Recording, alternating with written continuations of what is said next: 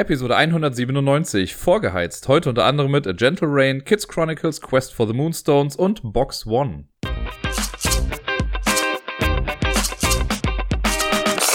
Hallöchen zusammen, hier ist der Dirk mit der neuesten Folge vom Ablagestapel. Ich wünsche euch allen einen guten Start in die Woche und nachträglich einen schönen dritten Advent. Ich hoffe, ihr konntet ihn gestern besinnlich begehen oder halt so begehen, wie ihr halt einen Advent begeht. Vielleicht ist für manche auch einfach nur Sonntag, für mich zum Beispiel. Also ich feiere jetzt einen Advent nicht großartig, ich habe auch keine Kerzen hier an. Wie dem auch sei, vielleicht greife ich damit ja schon so ein bisschen vorweg, ähm, habe ich letzte Woche wieder ein bisschen was gespielt. Größtenteils quasi eigentlich alles alleine. Es gibt so, sagen wir mal, anderthalbfache Ausnahmen dazu. Das erzähle ich euch dann aber, wenn ich zu dem Spiel dann komme. Den Anfang der Spiele der letzten Woche macht ein kleines Spiel namens A Gentle Rain. Das kommt in einer kleinen Schachtel daher, hat relativ wenig Material drin. Ich weiß jetzt gar nicht, wie viele Plättchen es sind. Ich sag jetzt mal grob 21, aber keine Ahnung. Es könnten noch mehr sein, könnten weniger sein. Es sind auf jeden Fall so ein paar Plättchen dabei. Und acht Token.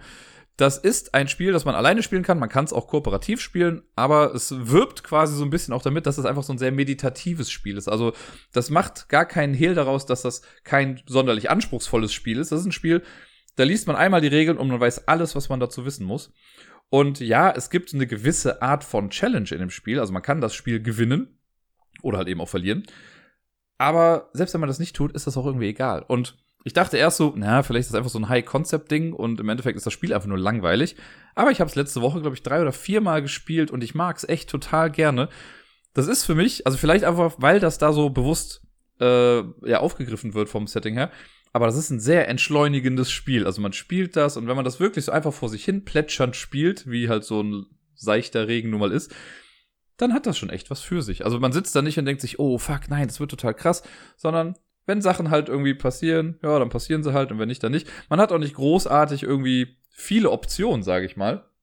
Aber das finde ich total okay. Und alleine das macht dieses Spiel jetzt schon viel, viel besser als Mint Cooperative. Ihr erinnert euch, das Spiel, was ich in den letzten zwei, drei Wochen ein paar Mal wieder hier vorgestellt hatte, wo ich gesagt habe, das ist so frustrierend. Ich habe es letzte Woche jetzt mal nicht gespielt. Spoiler schon mal dafür. Aber das ist ja auch ein kooperatives Spiel, auch relativ klein mit, ja, habe ich ja gesagt, nicht wenig Material, aber halt kleine Material und so, dass man auch schnell aufbauen kann und spielen kann. Aber das frustriert einen ja einfach so, weil einem so die Illusion von Optionen gegeben werden, die man aber im Endeffekt gar nicht wirklich hat. Bei A Gentle Rain wird direkt gesagt, also wird gar keine, gar kein Geheimnis draus gemacht, dass man halt gar nicht so viel tun kann eigentlich in seinem Zug. Und trotzdem ist es interessant genug, um am Ball zu bleiben. Jetzt habe ich eine ganze Menge darüber gesprochen. Was macht man denn eigentlich? Also, wir haben Plättchen. Die sind im Prinzip quadratische Plättchen, aber die Ecken sind so nach innen abgerundet. Ich hoffe, ihr versteht, was ich meine. Das ist nämlich so, wenn man vier dieser Plättchen aneinander legt in einem Quadrat, also ein 2x2-Raster, dann ist in der Mitte davon quasi ein Kreis zu sehen. Und in diese kreisförmigen Ausbuchtungen kommen dann nämlich die Token rein. Es gibt acht Token in äh, acht verschiedenen Blumendesigns. Und die sind halt dafür gemacht, dass sie dann später in diese äh, Ausbuchtung da irgendwie reinkommen. Der Aufbau ist relativ simpel. Man legt diese Token einfach zur Seite. Die ganzen Plättchen, die da sind, den Stapel, den mischt man einmal. Dann legt man ein Plättchen in die Mitte. Und wenn man am Zug ist, also man ist ja immer am Zug, weil man alleine spielt, aber man zieht einfach ein Plättchen und legt das irgendwo an. Und dann zieht man noch ein Plättchen und legt das wieder an. Ist nicht so, dass man irgendwie mehrere Plättchen auf der Hand hat und man überlegt sich was. Nein, man zieht einfach ein Plättchen und legt es an. Das ist alles, was man macht in diesem Zug. Wie legt man diese Plättchen an? Dafür muss ich einmal erklären, wie diese Plättchen überhaupt aussehen. Also die Form haben wir jetzt ja schon geklärt. Und es ist so, dass äh, an einem Plättchen dann immer vier, also diese, die Token haben halt Blumen drauf in verschiedenen Farben und diese Blumen finden sich auch auf den Plättchen wieder, aber immer nur zur Hälfte. Wenn ihr euch jetzt ein Quadrat vorstellt, dann ist an der oberen Ecke vielleicht die Hälfte der schwarzen Blume, dann ist links die blaue Blume, unten die rote und rechts die weiße Blume. Als Beispiel jetzt nur. So, also immer nur die Hälfte davon. Am Anfang liegt ja schon ein Plättchen dann in der Mitte. So, jetzt ziehe ich mein zweites und das muss ich jetzt so anlegen, dass ich eine Blume vervollständigen kann. Wenn ich das nicht kann, kommt das Plättchen raus und ich ziehe einfach das nächste. Äh, ich habe das jetzt, wie gesagt, viermal, glaube ich, gespielt insgesamt. Ich hatte das noch nie, dass ich ein Plättchen nicht anlegen konnte. Aber kann natürlich sein, wenn es acht verschiedene Blumenmuster gibt. Es könnte sein, dass wenn ich das erste Plättchen aufdecke und das zweite ziehe, dass auf dem zweiten Plättchen genau die anderen vier Blumensorten drauf sind. Aber die Wahrscheinlichkeit ist halt relativ gering.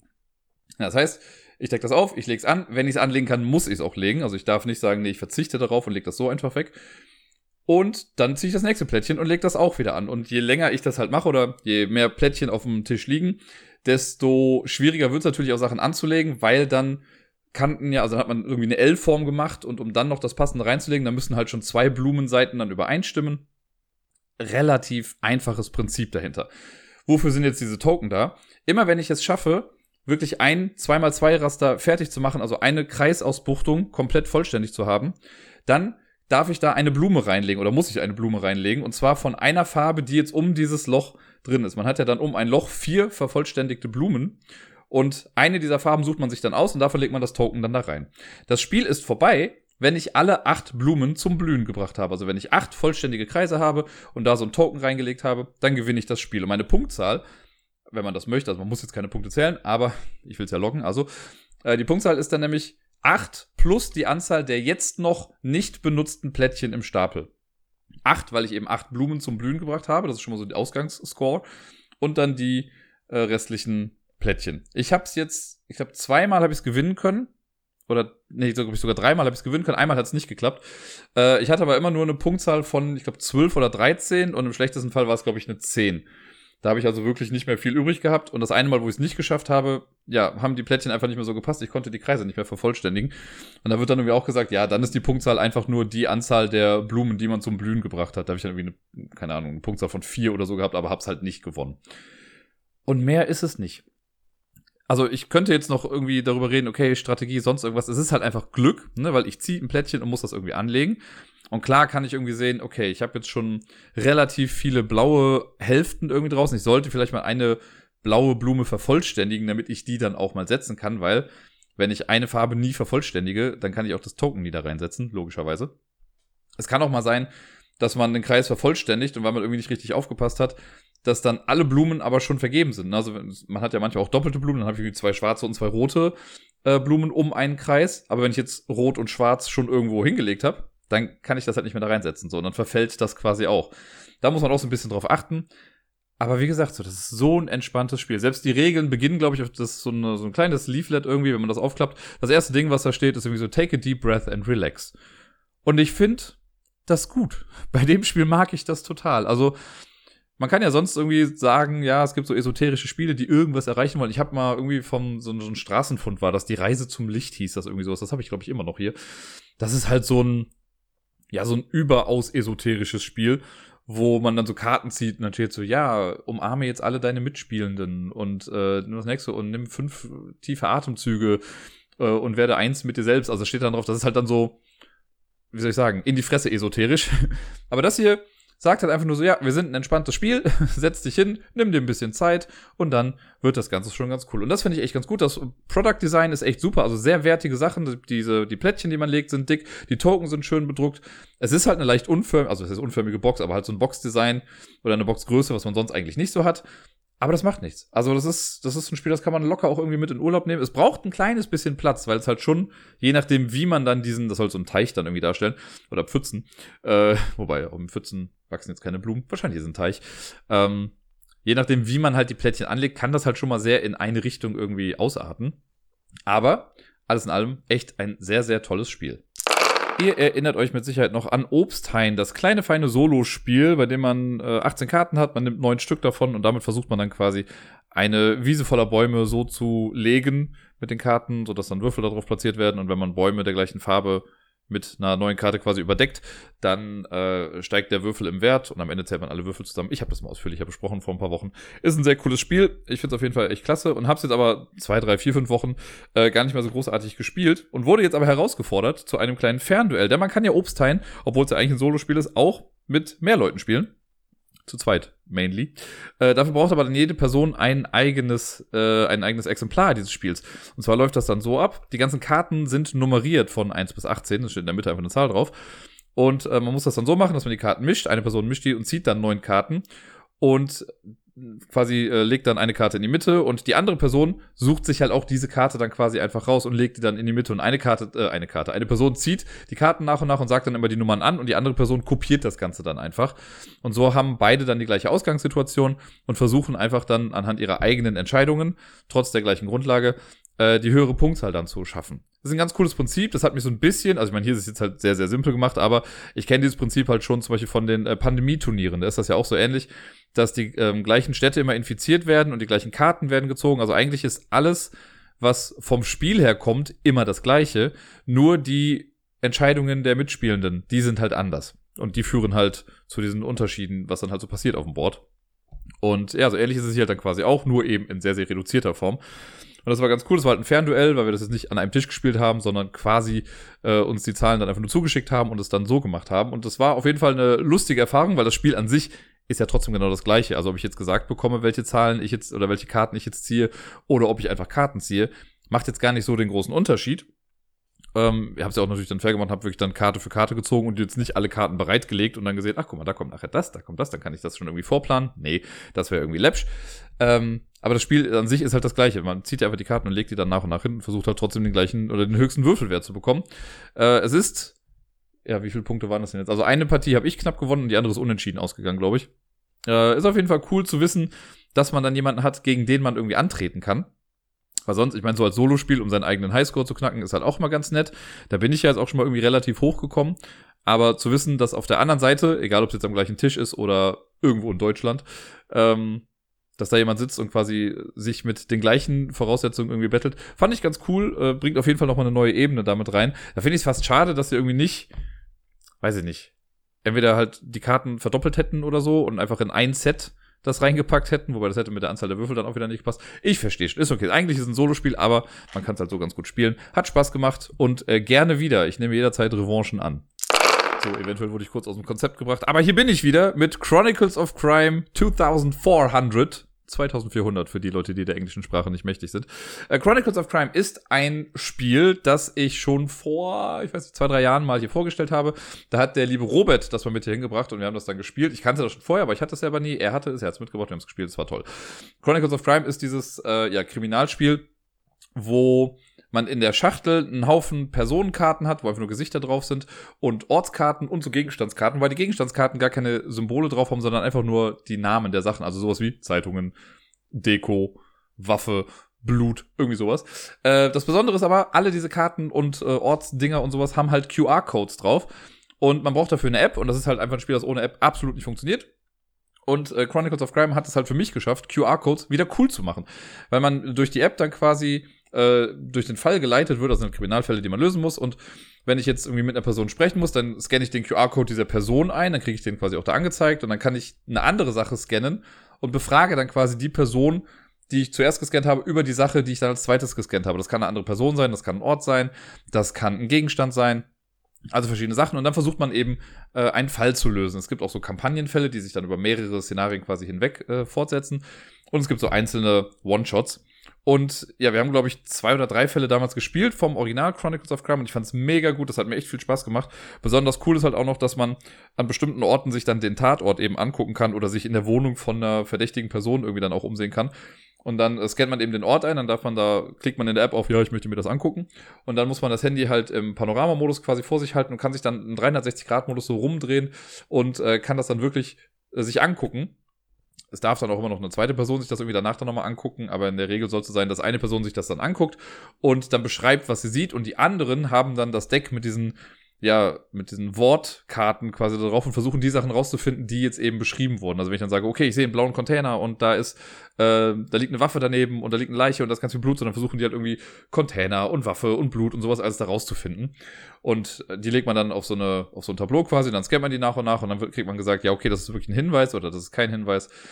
Und so versucht man eben Fälle zu lösen. Was auch cool ist, ist, dass das alles sehr immersiv und sehr ähm, dynamisch ist.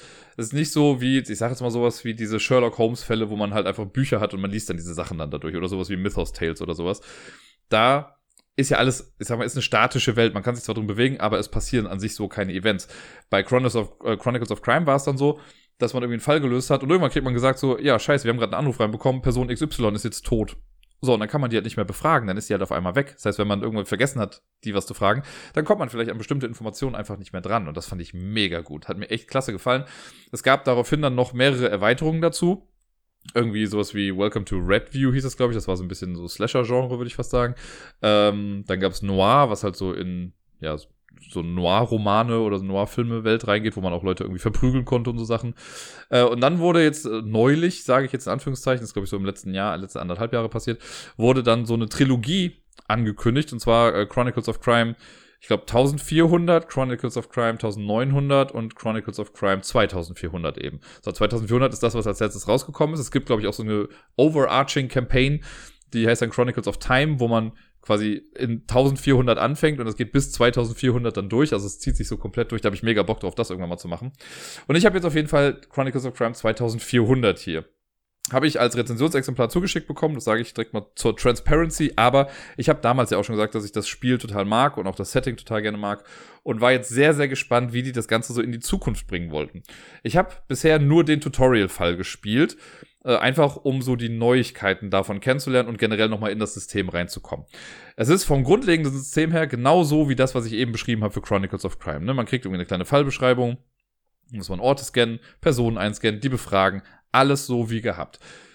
Es gibt ein paar Neuigkeiten. Zum einen ist das Ganze halt so ein bisschen jetzt im Cyberpunk-Setting angesiedelt. Das heißt, wir spielen eine bestimmte Person. Ich habe den Namen jetzt gerade nicht mehr am Schirm. Es ist eine ehemalige Polizistin, meine ich, die jetzt auf eigene Faust als Detektivin unterwegs ist. Und es gibt so ein kleines extra Board nur für sie. Da sieht man quasi ihr Konterfei drauf und ich meine vier oder fünf kleine Ablagefelder für noch Karten. Es gibt nämlich neben den eben genannten Karten, also die Item Cards, wovon es auch nochmal so Special Cards gibt, die man sich nicht angucken sollte vorher, äh, und den Personenkarten gibt es noch fünf, glaube ich, Enhancement Cards oder so sind das. Und das sind Upgrades, die man sich für seine Person dann quasi freischalten kann. Oder die man halt später dann irgendwie bekommt. Im Tutorial, das nehme ich jetzt mal vorweg, kriegt man so einen kleinen Bioscanner, den man so auf der Schulter hat irgendwie. Das heißt, irgendwann wird gesagt so, ey, okay, du kriegst den jetzt. Dann nimmt man sich die Karte, legt sie dann auf dieses Board dann drauf. Das hat auch einen QR-Code.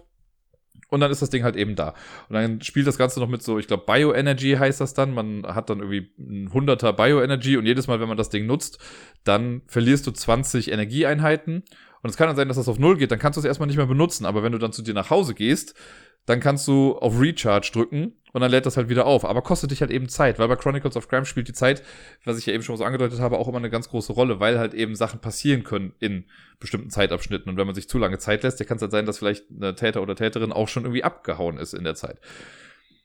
Grundlegend, wie gesagt, das gleiche, wir kriegen einen Fall, wir müssen was aufklären. Im Tutorial ist es so, okay, irgendwie wurde ein, äh, ein Laster wurde überfallen, der gar nicht da sein sollte, wo er dann überfallen wurde und man versucht dann rauszufinden, was da ist. Dann kommt man da an und dann wird eine Person schon irgendwie festgehalten und die versucht man dann zu befragen.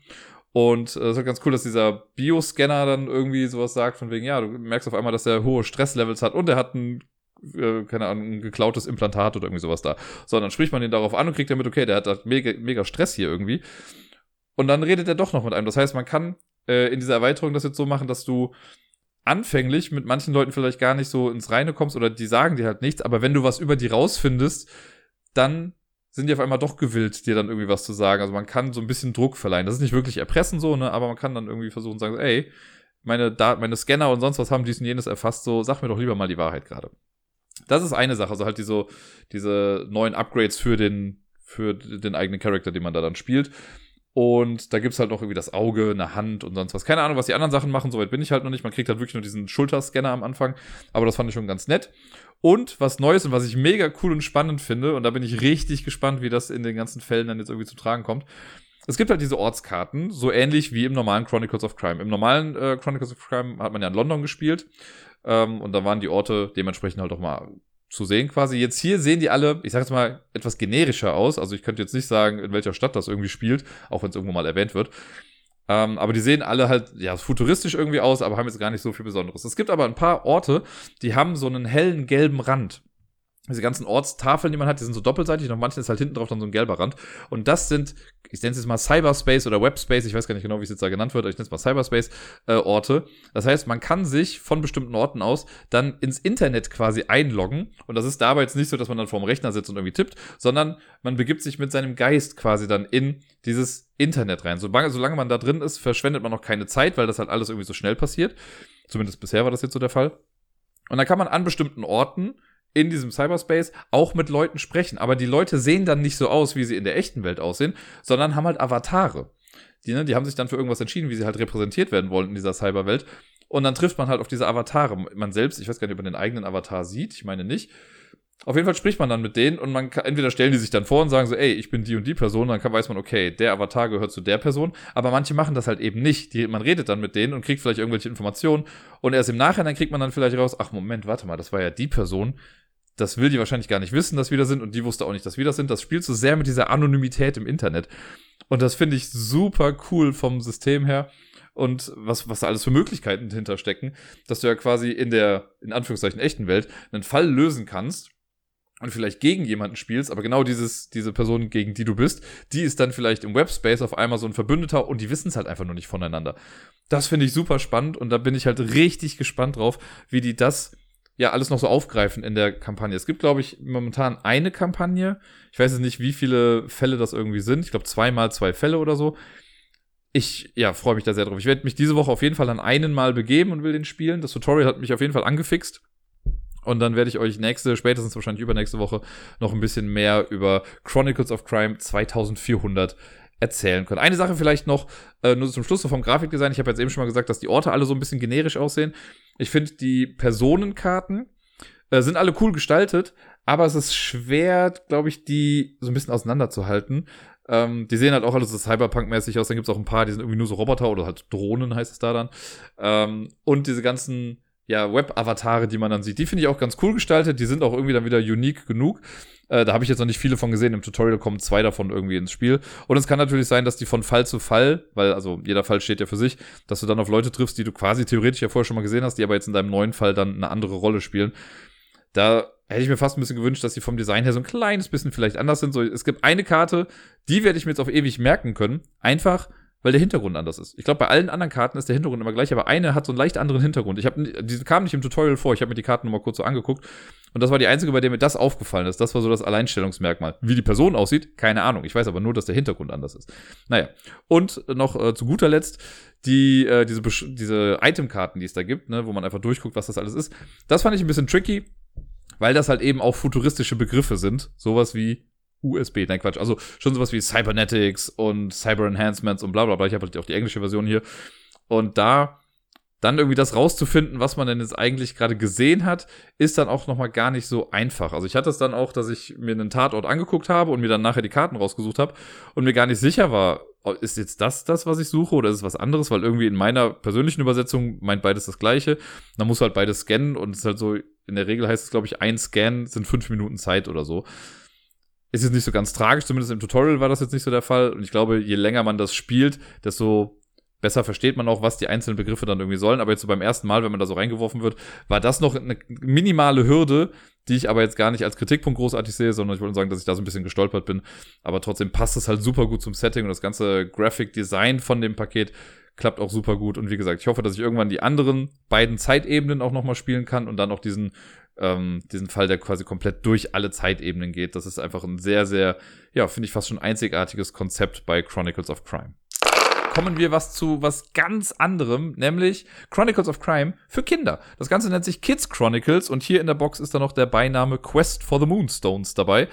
Und ja, wie ihr euch vielleicht denken könnt, habe ich halt von Lucky Duck eine Box bekommen oder ein Paket bekommen mit äh, sowohl dem anderen, was über das ich eben gesprochen habe, und auch jetzt über dieses hier. Und äh, ich fand das ganz spannend. Ich habe auch dazu geschrieben, so, ja, ich arbeite mit Kindern, von daher kann ich das vielleicht auch mal testen. Das einzige Problem dabei ist, die App äh, gibt es momentan nur auf Englisch. Das heißt, ich kann das auf der Arbeit noch nicht wirklich spielen, weil die Kids da noch nicht so firm sind. Oder ich müsste halt alles übersetzen, was halt zur Not auch geht. Aber eigentlich finde ich es ja ganz charmant, wenn die Kinder das irgendwann dann auch ohne Hilfe spielen können. Wie dem auch sei. Ich habe mir das auch mal angeguckt und davon auch den Tutorial-Fall gespielt.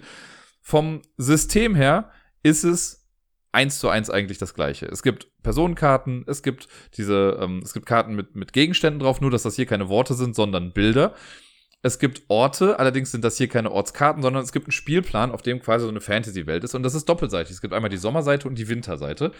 Und auf jeder Seite sind da noch so ein paar Ablagefelder drauf. Es gibt irgendwie die, die Schatzfelder, wo man Sachen drauflegt, die man findet, oder so Gegenstände, die man an sich trägt. Und die Quests quasi, also Sachen, die man sucht, die kann man auch noch da irgendwie hinlegen. Ähm, was hier ein bisschen besonders ist, und das finde ich, ah, ich bin mir noch nicht ganz sicher, was ich davon halte. Es ist ja so, beim normalen Chronicles of Crime habe ich, also wird ja mal gesagt, an welche Orte man irgendwie gehen kann. Und die legt man dann aus und dann kann man aber im Prinzip auch wirklich immer von Ort zu Ort gehen, egal wo man ist. Man kann dann irgendwie hin und her reisen. Hier gibt es feste Orte. Ich will jetzt gerade sagen, es sind sechs Stück. Vielleicht vertue ich mich jetzt auch gerade mit. Äh, es gibt halt irgendwie das Schloss, es gibt den, die, den Turm des Zauberers, den Wald, den Sumpf und sonst irgendwas. Ähm, die sind halt fest aufgedruckt und da ist der QR-Code einfach auch daneben. Jetzt könnte man ja meinen, ja cool, die sind halt immer da, ich kann immer da hingehen. Nee, kann ich nicht. Also jetzt mal abgesehen davon, dass im Tutorial nicht alle Orte verfügbar waren. Ich konnte die trotzdem einscannen und dann wurde halt gesagt, nee, da kannst du halt nicht hingehen, da gibt's jetzt in diesem Fall nichts. Aber hier muss man auch darauf achten, dass die Orte auch mit Wegen verbunden sind. Also ich kann zum Beispiel nicht, wenn ich irgendwie links im Wald bin, kann ich nicht nach rechts zum Magierturm sofort gehen. Ich muss erst durch den Sumpf irgendwie gehen, weil der Weg vom Wald erst zum Sumpf geht und dann dahin. Das heißt, man muss Stück für Stück das irgendwie abscannen. Das hat mich ein bisschen gestört und irgendwie finde ich, nimmt das so ein bisschen den Spielfluss raus, weil wenn ich doch weiß, dass ich jetzt halt vom Wald oder vom, ne, ich glaube, es war der Wald irgendwie ganz links, wenn ich davon jetzt halt zum Magierturm muss, warum muss ich dann dazwischen nochmal den Sumpf einscannen, nur um zu sagen, ja, ich bin halt da drüber gegangen. Das ist halt so, weh. Ne, also gerade für eine Kindervariante hätte ich jetzt gesagt, so gut, das hätte man einfach rauslassen können. That being said, ist trotzdem alles andere genau das gleiche. Man äh, geht an einen Ort, man kann sich eventuell bei einem Ort halt umgucken. Jetzt im Tutorial ist es so, ja, wir suchen die Mondkatze. Riesenviech, möchte ich mal sagen, wenn man das dann da sieht. Und da muss man halt Hinweisen folgen und dann kommt man halt zum Beispiel in den Wald, aber oh nein, der Wald ist dunkel, wir sehen nichts. Das heißt, wir müssen vielleicht zu einem anderen Ort gehen und was finden, mit dem wir den Wald erhellen können. Dann findet man eine Laterne, dann kann man wieder zurückgehen, kann dann mit der Laterne irgendwie den Wald hell machen und schwubbeliwupp, da ist die Katze. Aber die kommt nur mit, wenn sie was zu essen bekommt. Also geht man wieder zurück in den Sumpf, weil da ist ein Typ, der ist gerade am Angeln, aber dem müssen wir helfen. Aber da gibt er einem Fisch, wenn man dem dann geholfen hat. Mit dem Fisch kann man dann wieder zu der Mondkatze gehen, kann der Katze den Fisch geben und die Katze sagt dann, hey, ich kann sprechen. Man sagt so, what the fuck, die Katze kann sprechen. Ja, kann sie. Und dann sagt sie einem, hier, du hast auch diesen Zauberstab. Ich zeig dir mal ganz kurz, wie du den benutzen kannst. Und hey, mit dem Zauberstab kannst du dann auf einmal der anderen Dame dann noch helfen, die auch irgendwie stuck ist und die gibt dir dann auch nochmal was. Und damit gehst du wieder zurück zu Merlin und der hilft dir dann. Das war jetzt ganz kurz zusammenge zusammengefasst, was im Tutorial passiert. Es ist, also wie ihr seht, jetzt gar keine großartig krasse Story. Es ist wirklich, okay, wir suchen jemanden, wir gehen alle Orte ab. Ähm, man kann halt Orte auch scannen, oder beziehungsweise scannen, sondern sich umgucken, wie bei den Tatorten im normalen Chronicles of Crime. Hier ist das, also zumindest im Tutorial, sehr simpel gemacht. Also wenn man sich im Turm umguckt, dann hast du so eine schöne, ich möchte sagen, Aquarelllandschaft. Keine Ahnung, ob es jetzt wirklich Aquarell ist, aber es ist so eine schön malerisch gestaltete äh, Surroundings, die man sich dann anguckt. Und man kann, sieht dann halt Leute da drin und die muss man halt auf die Orte legen und an jedem Ort können irgendwie höchstens zwei Leute sein, weil jeder Ort hat halt nur zwei Ablagefelder. Und man sieht einfach die Illustration, die auf der Karte ist, die sieht man dann auch in dem äh, in dem Raum, den man sich dann anguckt. Das heißt, wenn man jetzt zu Merlins Turm geht, dann siehst du da halt einen alten Tatterkreis mit einer blauen Robe äh, und ein paar Zähnen irgendwie und der guckt dich dann irgendwie an. So, und wenn jetzt ein Kind da irgendwie reinguckt und sagt so, ja, da steht ein alter Mann mit einer blauen Robe, dann können die anderen Kinder halt schnell durchgucken und es gibt halt dann nur einen, der irgendwie auf diese Beschreibung passt. So, und dann nimmt man den raus und legt den dahin und auch dann kann man den wieder scannen und andere Sachen dann irgendwie noch mit dazu scannen. Bei den Gegenständen ist auch so, wenn zum Beispiel in Merlins Turm ist es so, dass man am Anfang schon diesen Zauberstab dann irgendwie findet oder halt so ein, ist kein Zauberstab, sondern so ein so ein langes Ding, wie heißt das Ding? Ist ja auch egal, ne? Ein Stuff halt den äh, findet man dann irgendwie, da kann man dann auch sagen oder beschreiben, wie der aussieht, so, und die anderen suchen den dann raus oder das Kind oder die Person, die sich dann den Raum angeguckt hat, kann später auch nochmal die Ortskarten durchgehen oder die Gegenstandskarten angucken und sich die dann eben angucken. So. Ähm, ja, eigentlich ist es das schon. Es spielt, also ich meine, Zeit spielt keine Rolle hier. Ich habe zumindest nicht gesehen, dass irgendwie Zeit mit runtergerechnet wurde. Es gibt dann bestimmte Sachen, wo man irgendwie Magie benutzen kann, oder es wird dann gesagt, so, ey, möchtest du jetzt dieses Item benutzen, um etwas zu tun? Spoiler, ja, möchte man. Und dann löst man irgendwie den Fall und dann kriegt man am Ende gesagt so, ja, du hast es geschafft. Also es war jetzt nicht so wie beim anderen Chronicles of Crime, dass man dann äh, Fragen irgendwie beantworten musste. Das ist ja meistens so, dass man dann sagen muss, okay, wer war der Täter oder die Täterin? Wo sind die gestohlenen Sachen? Wer ist dafür verantwortlich? Und jada jada. Und dann sammelt man da halt Punkte. Hier war es jetzt einfach nur so, hey, du hast es geschafft, cool, weiter geht's. Die, äh, im Tutorial wird das nur angedeutet bisher. Es wird dann aber schon gesagt, okay, es gibt aber halt diese vier Moonstones, die irgendwie die vier Elemente dann irgendwie repräsentieren. Und anscheinend wird es in der Kampagne dann halt darum gehen, dass man die zusammensammelt, wahrscheinlich in jedem Szenario irgendwie einen dieser Steine und dann gibt es auch mal ein Szenario, was man dann mit allen Steinen zusammen irgendwie macht. Ich bin sehr gespannt, wie das so wird. Ich werde es wahrscheinlich auch einfach solo mal durchspielen, einfach um zu wissen, was so kommt. Und dann kann ich ein bisschen einschätzen, ob das wirklich was für Kinder ist oder nicht. Und sobald die App dann auch auf Deutsch einmal gestellt wird, dann nehme ich das auf jeden Fall mal mit zur Arbeit, weil ich das echt ganz cool finde. Ich bin ja kein äh, Gegner von Spielen, die Apps irgendwie mit einbinden und so. Es gibt ja Leute, die mögen das nicht so gerne. Aber ich finde das ganz cool und gerade halt auch für Kinder, weil da nochmal gezeigt wird, so, okay, man kann halt auch andere Sachen machen als nur für sich selbst irgendwie am Handy zu spielen. Und das hier ist halt ein kooperatives Erlebnis und deswegen mag ich das ganz gerne. Die grafische Gestaltung hier bei der Kindervariante ist auch echt ganz nett, also so typisch Fantasy. Es könnte, also ich habe die, die Illustration von den, ähm, von den Personen irgendwie erst gesehen, dachte mir so, es könnte auch Safe von Yellow irgendwie sein, hat mich so ein bisschen an den Grafikstil von Shot Totten erinnert. Ich weiß jetzt gar nicht, ob es von der gleichen illustrierenden Person stammt, das habe ich jetzt nicht nachgecheckt, aber es hat mich sehr daran erinnert auf jeden Fall. Ja, ist auf jeden Fall schön anzusehen. Ähm, mal gucken, ob es irgendwie Unterschiede gibt zwischen der Sommer- und der Winterseite beim Board. Wie gesagt, das mit den Wegen fand ich jetzt nicht so super elegant gelöst. Das hätte man meiner Meinung nach irgendwie weglassen können. Vielleicht wird es später nochmal relevant. Keine Ahnung, werde ich euch dann sagen, wenn ich es rausgefunden habe. Aber bis hierhin, jetzt mal abgesehen von dieser Kleinigkeit mit den Wegen, finde ich, ist das ein sehr, sehr cooles Prinzip, was wirklich minimal Sachen wegnimmt. Also ich glaube, wenn Erwachsene das mit Kindern spielen, werden sie auch nicht gelangweilt sein, nur weil jetzt bestimmte Sachen irgendwie weg sind. Also sowas wie eben die Zeit, dass man jetzt die Zeit im Nacken hat oder so, sondern man kann trotzdem auch nochmal versuchen, rauszufinden, was ist da jetzt gerade irgendwie alles los und kann irgendwie Ratschläge geben. Man kann ja trotzdem den Kindern irgendwie den Löwenanteil der Denkarbeit überlassen. Aber ja, ich glaube, das ist, äh, ist ein ganz rundum cooles Paket. Ich bin mal gespannt, ob da noch mehr verschiedene Boxen irgendwie rauskommen, weil das wirkt jetzt so, als wäre das halt abgeschlossen. Bin mal gespannt, ob die das irgendwie mit in den Community Editor mit, äh, mit aufnehmen, dass man da auch noch eigene Fälle mitmachen kann, weil das finde ich dann ganz praktisch. Aber da das jetzt halt auch schon heißt, Quest for the Moonstones, gehe ich mal davon aus, dass es irgendwann auch nochmal eine andere Kids Chronicles Variante geben wird, die in irgendeinem anderen Setting dann spielen wird. Schauen wir mal, was da so auf uns zukommt. So, wie rede ich jetzt über ein Spiel, über das ich nicht reden kann? Nicht, weil ich irgendwie ein Embargo einhalten muss oder so, aber es ist ein Spiel, über das ich gar nicht allzu viel verraten möchte. Es handelt sich hier um Box One. Das ist ein Spiel, das habe ich mir aus Amerika holen lassen oder bestellen lassen. Ich hatte einen Gutschein für äh, Theory 11, da gibt's das Ganze.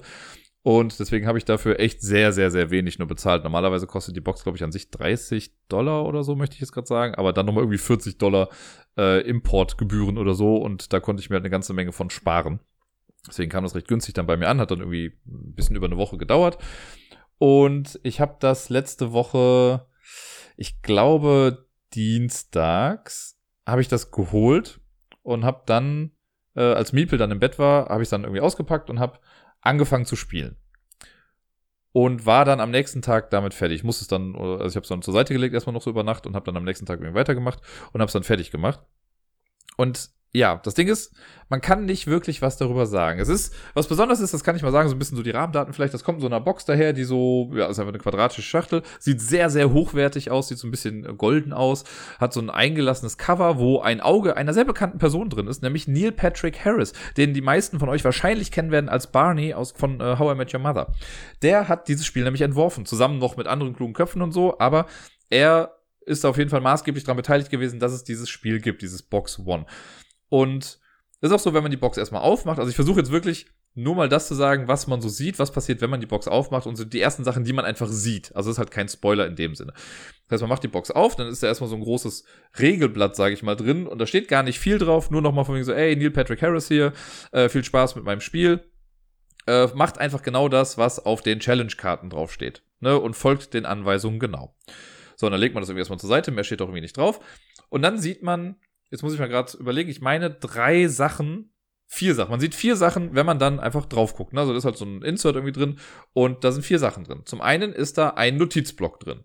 So, das heißt, okay, man braucht irgendwie was, um sich Notizen zu machen. Dann ist ein Stift drin, sehr hochwertiger Kugelschreiber, finde ich sehr, sehr cool. Da ist irgendwie auch das Logo von Neil Patrick Harris drauf. Sehr edel, sehr cool. Also wenn man das Spiel dann irgendwie durch hat, hat man auf jeden Fall einen coolen Kugelschreiber. Dann ist da ein kleiner schwarzer Umschlag mit dabei, ähm, wo also der ist sehr dünn irgendwie und so groß wie eine Spielkarte in etwa. Und dann ist da eine Box drin, wo drauf steht Challenge Cards. So, wir erinnern uns, da stand ja, ne, geht die Challenge Card, also macht das, was auf den Challenge Karten draufsteht. So. Und dann nimmt man halt diese Schachtel, weil man muss ja das machen, was da irgendwie draufsteht. Nimmt man die, äh, das erzähle ich jetzt noch. Man nimmt dann die Schachtel mit den Challenge Cards, macht die Box auf und siehe da, da sind Karten drin. Und dann nimmt man die erste Karte und da steht dann Text drauf. So, und jetzt das erste, das kann ich jetzt so sagen, da steht so drauf, ey, super, du hast die Challenge-Karten gefunden. Äh, geh einfach dieses Deck nach und nach durch. So. Und dann stehen da Aufgaben drauf. Und das ist relativ simpel am Anfang, sag ich mal. Das sind so Aufgaben, die kann man locker lösen. Das hat ein bisschen was mit, ähm, mit Wissen zu tun. Das ist ein bisschen Trivia-Game. Steht auch, glaube ich, auf der Box irgendwie drauf. Das ist ein Trivia-Game. Und viel mehr möchte ich eigentlich gar nicht darüber sagen. Weil alles, was jetzt kommen würde, würde spoilen. Und ich weiß, das Ding ist, ich bin mir relativ sicher oder ich glaube nicht, dass das irgendwie mal nach Deutschland kommen wird. Dieses ganze Produkt ist so hochwertig und edel produziert für das, was es ist. Ich glaube, also irgendwie habe ich das Gefühl, keine deutsche Firma würde das machen. Ich werde jetzt noch ein, eine Sache dazu sagen. Das Ganze, steht auch drauf, das ist irgendwie ein evolving Game. So, es fängt halt an irgendwie als Quizspiel. Man kann jetzt im Abschließen würde ich sagen, es geht in die Richtung von so Exit-Spielen. Aber halt extrem krass hochwertig. Und richtig gut da sind Sachen mit dabei gewesen. Also ich bin jetzt, sag ich mal, die Qualität von Cosmos und den Exit-Spielen bin ich jetzt irgendwie gewohnt. Ne? Bin ja schon fast traurig, wenn ich irgendwas anderes spiele von einem anderen Anbieter und die Sachen sind nicht so hochwertig. Die Rätsel bei Exit finde ich ja durch die Bank weg auch alle kreativ und cool und finde es nach wie vor immer spannend, dass es Sachen gibt, die sich, also wo ich mir denke, irgendwann muss ich doch mal was wiederholen und es wiederholt sich einfach nichts, weil die doch immer wieder was Neues finden. Und hier diese Box, da kann ich wirklich sagen, da sind vielleicht Also da sind Sachen dabei, die ich so vielleicht ansatzweise mal irgendwo anders gesehen habe, aber da sind auch so viele Neuigkeiten, neue Sachen mit dabei. Und das Ganze wird, ist wirklich so ein evolving Game. Also es fängt als eine Sache an und hört als eine ganz andere Sache auf. Und das hat mich echt umgehauen. Also, das ist umgehauen, aber ich fand es richtig cool. Es ist auch übrigens konzipiert für eine Person. Das ist nämlich irgendwie a game for one created by one. Steht da, glaube ich, auf der Schachtel mit drauf. Äh, das heißt, man braucht gar keine Gruppe irgendwie, um das zu spielen. Man kann es sehr wahrscheinlich auch irgendwie zu zweit spielen, ja. Aber lasst euch gesagt sein, ich habe es jetzt alleine gemacht. Das hat wunderbar funktioniert. Ähm, und ich glaube, das alleine zu machen, hat auch was. Also das ist wirklich ganz cool. Also ich würde es echt jedem empfehlen. Ich habe schon dem Krimi-Master geschrieben. Ich habe ihn nämlich direkt mal gefragt, weil ich weiß ja, dass er auch so ein Escape-Fan ist und so diese, diese Art von Spiel einfach sehr, sehr mag. Äh, ich habe ihm geschrieben, ob er das kennt. Und er meinte nur so, ja, er hat davon gehört, aber er hat es jetzt noch nicht da. Und ich, äh, das Gute ist, das kann ich jetzt nochmal so sagen, bei äh, Box One ist es so, dass man am Ende alles wieder zurückpacken kann und es dann äh, ja weiter verschenken kann oder so. Und das werde ich halt machen. Ich werde das nochmal alles jetzt so zurücksetzen und alles auf den Ist-Zustand oder den Startzustand irgendwie setzen und dann werde ich das an den Krimi-Master schicken. Und ich bin sehr, sehr gespannt, wie er das finden wird. Ich fand's richtig gut. Ähm, knifflig hier und da, gar keine Frage. Aber alles in allem, ich würde schon fast als Feel-Good-Game bezeichnen. Einfach weil das so viele schöne Sachen irgendwie dabei hatte und ja, dann doch so viele Wow-Effekte und Momente noch irgendwie mit sich gebracht hat. Ich habe auch erst überlegt, ob ich das, ich habe das ja schon ein paar Mal irgendwie gemacht bei Legacy Games oder sowas oder bei Spielen, die generell halt Spoiler beinhalten, dass ich dann im Outro nochmal ausführlicher drüber gesprochen habe. Aber ganz ehrlich, das möchte ich hier gar nicht machen. Das möchte ich niemandem nehmen. Sollte irgendjemand sich das jetzt angehört haben, sich denken, boah, da hab ich voll Bock drauf und ich, ja, dann investiere ich halt das Geld irgendwie dafür oder so, dann holt euch das und ihr werdet, würde ich sagen, nicht enttäuscht. Also, ich wusste nicht genau, was mich erwartet, dann dachte ich, ich wüsste, was mich erwartet. Und es war doch was ganz was anderes. Und am Ende saß ich hier und dachte mir so, wow, das hat richtig Spaß gemacht. Das war echt ganz cool. Und ich würde mir so sehr wünschen, dass das irgendwie auf den deutschen Markt überschwappt. Oder halt vielleicht, keine Ahnung, nächstes Jahr, wenn die Spielemesse dann auch wieder stattfindet, dass das durch die Spielemesse irgendwie dann auch nach Deutschland irgendwie kommt, weil mehr Leute sollten einfach in den Genuss davon kommen in Amerika zieht das mit Sicherheit auch ganz gut, dass Neil Patrick Harris irgendwie mit dabei ist. Der ist halt einfach so bekannt. Hier kennt man ihn ja auch, aber ich glaube, selbst hier ist er noch nicht so bekannt und vor allen Dingen nicht so in den Kreisen wahrscheinlich auch nochmal. Ich wusste, dass er generell sowas mit, äh, mit Magie und sowas auch zu tun hat. Der hat auch bei Theory 11, die haben halt auch so äh, Magiebedarf, nenne ich es mal. Da hat er auch sein eigenes Kartendeck irgendwie noch mit rausgebracht mal. Das wusste ich alles. Ähm, aber ja, davon wurde ich jetzt so ein bisschen überrascht. Ich habe davon erfahren durch äh, den Dice Tower, glaube ich. Da hat Tom Wessel auch ein Review davon gemacht und hat quasi auch gesagt, ja Leute, ich kann euch darüber nichts erzählen, so was soll ich sagen. Ähm, das ist cool. Box One von Neil Patrick Harris. Wenn ihr, also selbst wenn man sich ein bisschen was anguckt, so, das finde ich ganz gut. Im Internet findet man auch keine, äh, keine super krassen Spoiler oder so dazu. Von daher könnt ihr euch da irgendwie so ein bisschen das Anfangsmaterial angucken oder auch so wie die Box aussieht. Mehr werdet ihr von mir jetzt aber nicht mehr davon erfahren. Ich traue mich kaum zu sagen. Aber ja, ich habe letzte Woche auch wieder Palm Island gespielt und nein, ich habe es noch immer nicht geschafft, diese fucking Feeds freizuspielen. Ich verstehe es einfach nicht. Ich habe es, glaube ich, vier, fünf Mal oder so die Woche gespielt. Und ja, es will einfach nicht klappen. Es fehlt wirklich, wirklich immer ein Punkt. Ich komme irgendwie nicht auf diesen letzten fucking Punkt.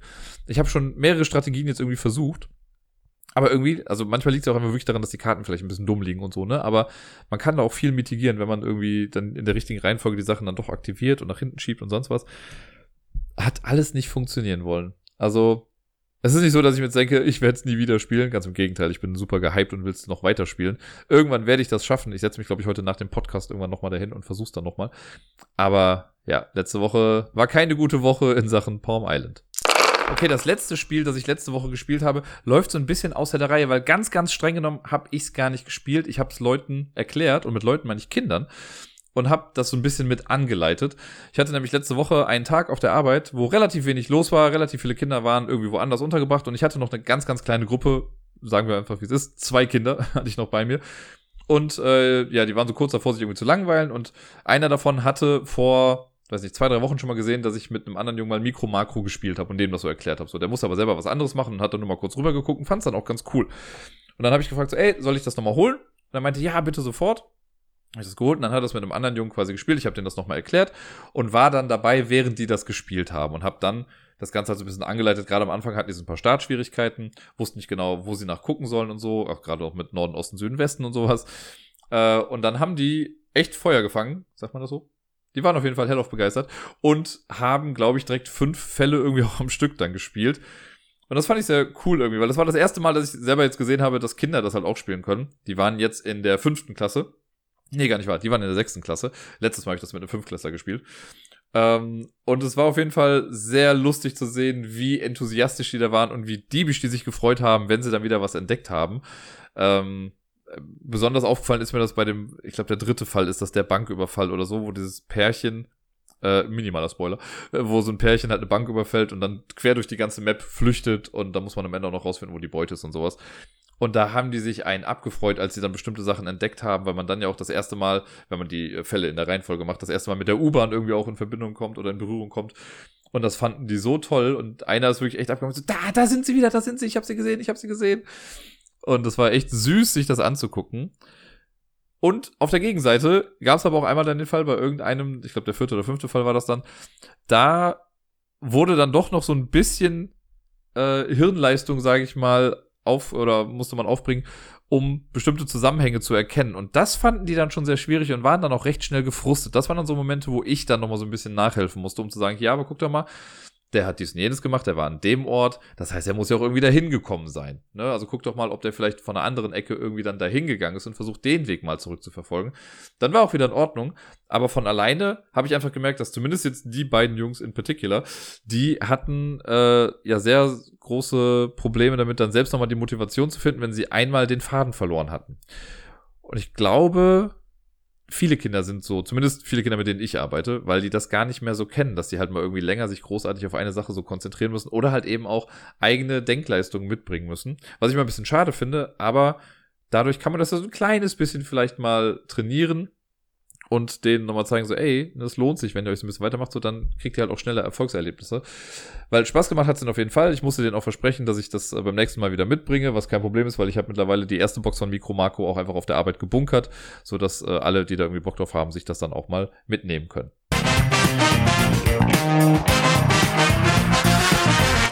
Herzlich willkommen zur Top 10 Liste des heutigen Tages. Heute dreht sich alles um Kickstarter-Spiele. Kickstarter, was ist das dann?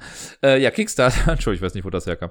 Ähm, Kickstarter ist ja so eine Plattform im Internet, viele von euch werden es wahrscheinlich schon kennen, wo äh, Crowdfunding betrieben wird. Das heißt, Leute stellen eine Idee vor, oder halt auch ein Spiel, gibt's so manchmal, äh, und äh, zeigen so, was das alles kann, was da so geplant ist, und dann geben Leute Geld und sagen, ja, mach das bitte mal.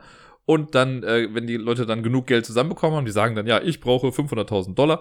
Und wenn die dann das Geld haben, dann können die sich halt an die Produktion des Produktes dann irgendwie machen. Das ist mittlerweile im Brettspielbereich einfach fester Bestandteil. Und anfangs war das vielleicht noch so ein bisschen experimentell und man war sich nicht so ganz sicher, okay, können die Sachen da irgendwie was? Mittlerweile gibt's halt auch große Firmen, die einfach über Kickstarter ihre Spiele vertreiben. Queen Games macht das halt zum Beispiel. Die haben es, glaube ich, eigentlich gar nicht nötig, aber die machen das ganz gerne auch darüber.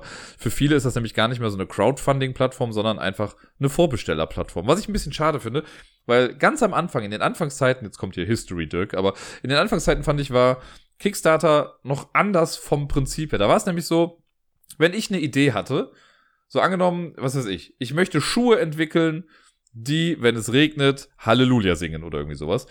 Dann brauchte ich nicht das fertige Produkt. Dann konnte ich sagen, so, das ist meine Vision. Ich weiß in etwa, mit wem ich sprechen muss, um das Ganze möglich zu machen. Und ich brauche euer Geld, um das möglich zu machen. Und dann können Leute sagen, boah, das klingt ganz cool. Ich hoffe, der kriegt das irgendwie hin. So, ich gebe dem mein Geld. Jetzt ist es so, dass das natürlich immer so eine Art, man macht halt ein Investment eigentlich. Und bei den meisten Kickstarter-Kampagnen ist es dann so, dass man dann irgendwelche Goodies bekommt, wenn man dann eben backt. Meistens halt eben, du bekommst dann das Produkt. Ne, wenn jetzt irgendwie gesagt wird, okay, ich geb, du gibst mir 100 Dollar, dann, äh, wenn das irgendwie alles zustande kommt, wenn ich dann mein Ziel von 200.000 Dollar oder so zusammenbekomme, dann bekommst du auch diese Schuhe, die im Regen Halleluja singen. So, aber ich brauchte nicht das fertige Produkt. Heutzutage ist es so, du musst zu Kickstarter gehen und sagen, ey, guck mal, ich habe schon was fertig gebaut und das möchte ich jetzt einfach nur in Massen produzieren deswegen gebt mir euer Geld. Das heißt, du musst quasi schon selber so sehr in Vorleistung irgendwie getreten sein, in den meisten Fällen. Es gibt mit Sicherheit auch noch Ausnahmen irgendwie dazu. Aber in den meisten Fällen ist es wirklich so, dass du selbst schon irgendwie viel investiert haben musst und dann die Kampagne startest, um dann noch mehr Geld zu bekommen, um die Produktion dann irgendwie rechtfertigen zu können. Bei Brettspielen ist es irgendwie ähnlich. Also ich glaube, wenn sich jetzt jemand da hinstellen würde und sagen würde, ey, ich habe eine Idee für ein Spiel, ich habe aber noch keine Grafiken und die Regeln sind auch noch nicht ganz klar, aber ich fände es ganz cool, wenn ihr mir Geld gebt, damit ich mich dran setzen kann, das machen kann, wird das keiner machen. Nee, du musst im Prinzip schon sagen, guck mal Leute, hier ist das fertige Spiel, es muss nur noch produziert werden und es sind Prototypen gerade irgendwie im Umlauf und Leute gucken sich das an. Und wenn ich euer Geld bekomme, dann wird es produziert und ihr kriegt es irgendwann zugeschickt. So ist das halt heutzutage. Naja, wie dem auch sei. Ich mache das jetzt schon seit einigen Jahren. Ich könnte gar nicht mehr genau sagen, wann, während ich jetzt hier ein bisschen vor mich hin brabbele, könnte ich mal nachgucken, ob ich das da sehen kann. Ich habe die App gerade auf. Ich klicke auf mein Konterfei, das nicht laden möchte. Da ist es doch. Und äh, ich habe insgesamt bisher bei Kickstarter gar nicht so viel gebackt. Es gibt ja Leute, die machen da unfassbar viel mit. Bei mir sind es insgesamt 59 Produkte. Geht also alles noch. So, jetzt kann ich mal gucken. Bei mir das allererste, was ich gebackt habe, war Entropy Thematic Fast-Paced Game of Risk and Deception. Und das Ganze ist zustande gekommen, wurde am 16.03.2015 finanziert. Das heißt, 2015 war das erste Mal, dass ich mit Kickstarter irgendwie was gemacht habe, ist jetzt also schon sechs Jahre her. Seitdem habe ich immer mal wieder, äh, also hier Spiele und auch andere Sachen gebackt. Das nennt man da eben so, gebackt. Auf Deutsch sagen ganz viele immer gebacken, was ich ganz, ganz fürchterlich finde, aber es passt irgendwie zum Titel der Folge. das heißt halt gebackt und nicht gebacken, verdammt nochmal. Ähm, und da waren Sachen dabei, die ich echt cool fand. Es gab Sachen dabei, die eine große Enttäuschung waren. Und äh, ja, ich dachte mir, heute mal rede ich mal über die Top 10 Kickstarter-Spiele, die ich so gebackt habe. Ich weiß, es gibt Unmengen an Kickstarter-Spielen, die echt toll waren. Und ich habe bei ganz vielen Hype-Sachen ja auch nicht mitgemacht. Gloomhaven zum Beispiel war ja auch von da. Das habe ich auch nicht mitgemacht da. Ähm, hätte ich es gemacht, wäre es wahrscheinlich irgendwie jetzt mit auf dieser Liste gelandet. Aber ich habe jetzt wirklich nur Sachen, die ich wirklich aktiv auch selber gebackt habe hier mit in die Liste genommen. Und es war trotzdem gar nicht so einfach. Da sind ein paar Gurken mit dabei gewesen, wo ich mir dachte, ja, nice to have, aber kann ich auch weggeben. Ähm, ein paar echt gute Sachen mit dabei gewesen. Ich habe jetzt mal Erweiterungen auch rausgenommen. Und ja. Aber bisher, also was Brettspiele angeht, muss ich sagen, bin ich im größten oder zum größten Teil recht zufrieden damit. Es gibt ein paar ganz, ganz wenige Ausnahmen, wo ich Sachen nicht bekommen habe. Da könnte ich jetzt gerade mal gucken, was das denn so war. Ich habe mal bei Dinogenics habe ich eigentlich gebackt, um die Dinosaurier-Miepel zu bekommen und habe die nie bekommen. Das war ein bisschen doof und da haben die irgendwie nie drauf geachtet. Bei einem anderen Spiel haben sie gesagt, ja, wir haben es dir zugeschickt, aber es wurde wieder zurückgeschickt und jetzt ist das Spiel weg. Okay, auch in Ordnung, ist aber relativ günstig, von daher ja gut drauf geschissen. Ähm, ja, ich glaube, sonst bei Spielen, gerade habe ich so ein oder anderthalb Spiele, sage ich mal, wo es ein bisschen aussteht, ob die jemals noch ausgeliefert werden. Da ist so ein Typ, der sagt immer, ja, wir haben die Spiele, die sind ja alle im Büro, wir müssen die nur noch rausschicken. So, und der Typ kommt halt aus Berlin, wo ich mir denke, ich kann auch hinfahren und es mir abholen zur Not, ne? Würde, würde ich mir vielleicht wirklich mal vorschlagen demnächst. Naja, so, lange Rede, gar keinen Sinn. Die Top 10 Spiele, die ich auf Kickstarter gebackt habe. Ich habe sie auch versucht so zu sortieren, dass das, was mir am besten gefällt, dann irgendwie auf der 1 ist. Und lasst mich euch sagen, die Nummer 1 wird euch überraschen. Kein Witz. Ich meine das wirklich ernst. Ähm, auf Platz Nummer 10 habe ich Rush MD gepackt. Rush MD ist ja so ein bisschen der geistige Nachfolger von Kitchen Rush. Ein Echtzeitspiel. Ich habe es immer mal wieder schon, ich habe es, glaube ich, lustigerweise sind zwei Spiele hiervon dabei, die ich vor zwei Wochen, glaube ich, schon mal auf einer Liste hatte, nämlich die Spiele, die scheiße sind beim Zurückpacken wieder. Rush MD war auch mit dabei. Das ist halt dieses Krankenhausspiel in Echtzeit mit Sanduhren.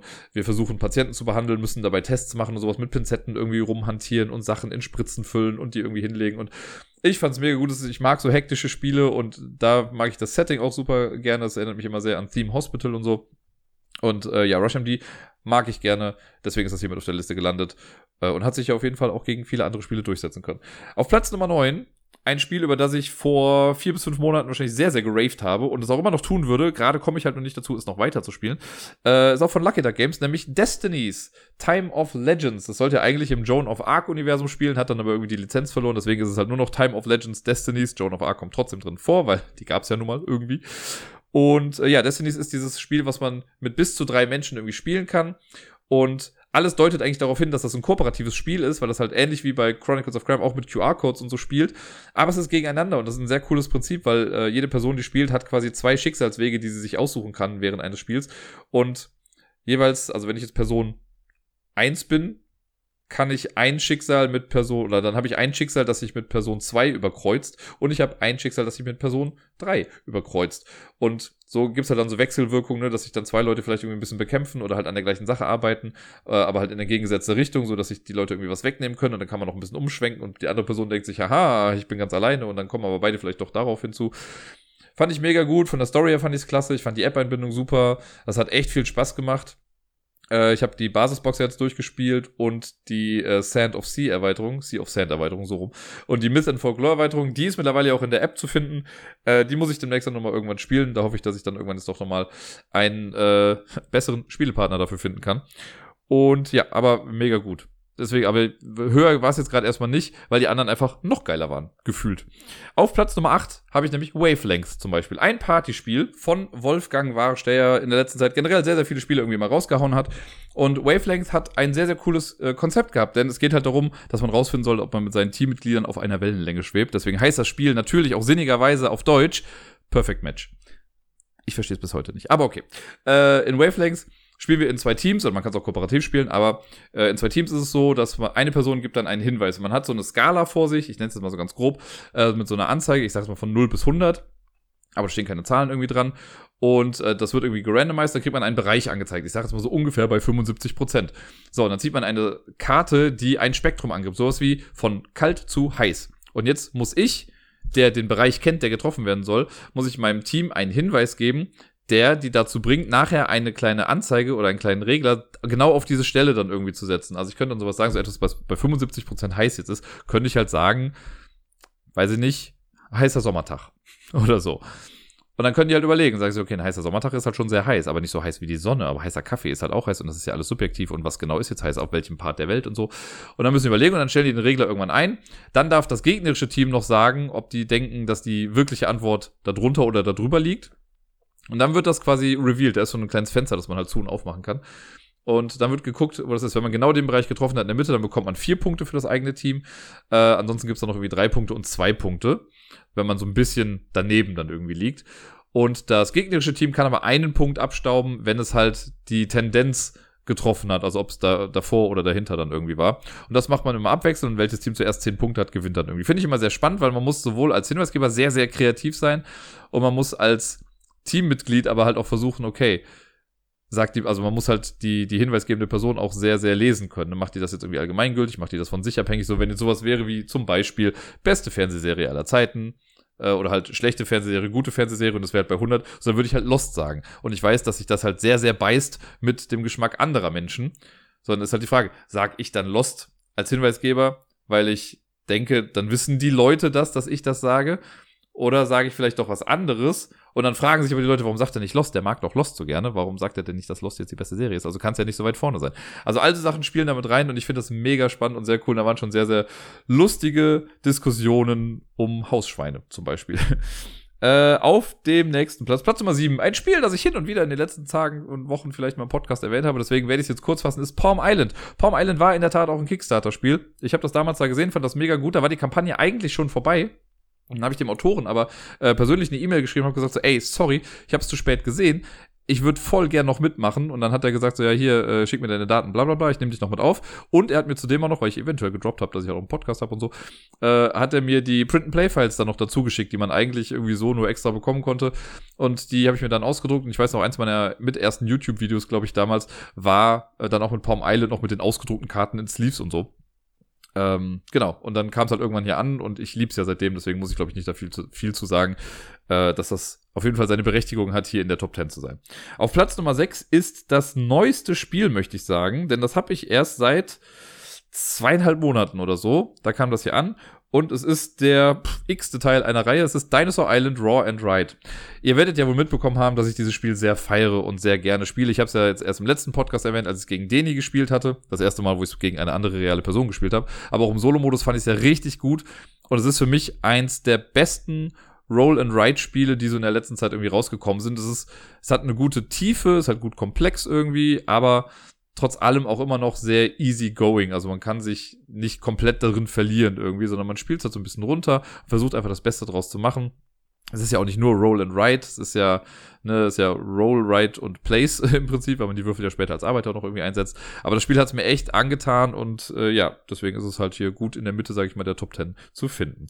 Auf Platz Nummer 5 ebenfalls ein Spiel, was ich in der Liste hatte von Spielen, die kacke sind beim Wegpacken. Seventh Continent war auch ein Kickstarter-Spiel. Da weiß ich noch, dass ich anfangs auch sehr skeptisch war, weil ich meine, auf Boardgame Geek irgendwie war der Eintrag dann schon sowas wie von wegen, ja, 1000 Stunden Spielspaß. Und ich dachte so, mhm, alles klar, 1000 Stunden.